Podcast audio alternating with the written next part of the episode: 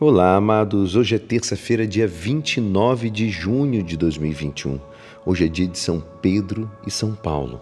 E a nossa igreja nos convida a meditar juntos o Evangelho de São Mateus, capítulo 8, versículos 23 a 27.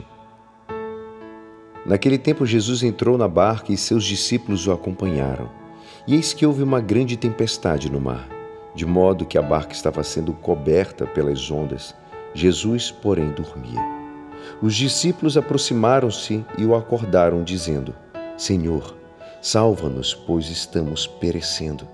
Jesus respondeu: Por que tendes tanto medo, homens fracos na fé? Então, levantando-se, ameaçou os ventos e o mar, e fez-se uma grande calmaria. Os homens ficaram admirados e diziam: Quem é este homem que até os ventos e o mar lhe obedecem? Esta é a palavra da salvação. Amados, os apóstolos estão no mar, em um barco com Jesus. Para quem está no barco durante uma tempestade, não há alternativa. É preciso enfrentar o perigo, pois não há como fugir. Os discípulos enfrentam o perigo de maneira correta.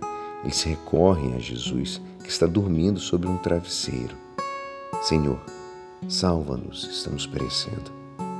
Jesus se levantou e repreendeu os ventos e o mar, e se fez uma grande calmaria, diz a palavra.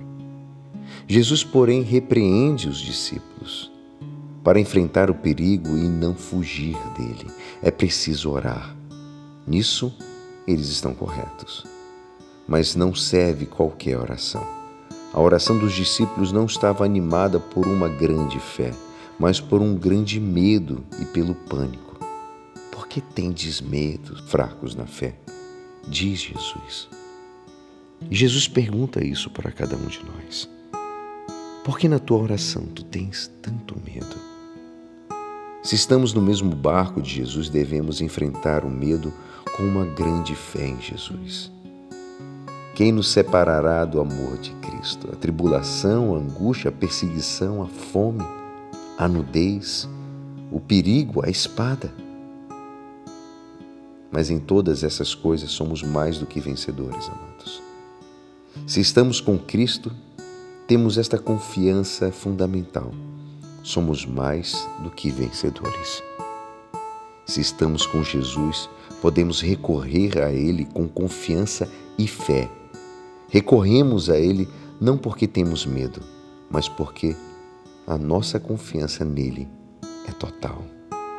Nossa preocupação primeira deve ser de estarmos unidos ao amor de Jesus, porque sabemos que, em meio a todas as dificuldades, somos ajudados e protegidos pelo Senhor.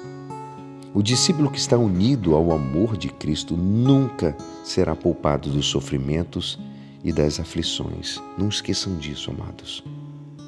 Porém, ele sempre vai encontrar em Cristo a própria vitória. E é assim esperançoso que esta palavra poderá te ajudar no dia de hoje que me despeço. Meu nome é Alisson Castro e até amanhã. Amém.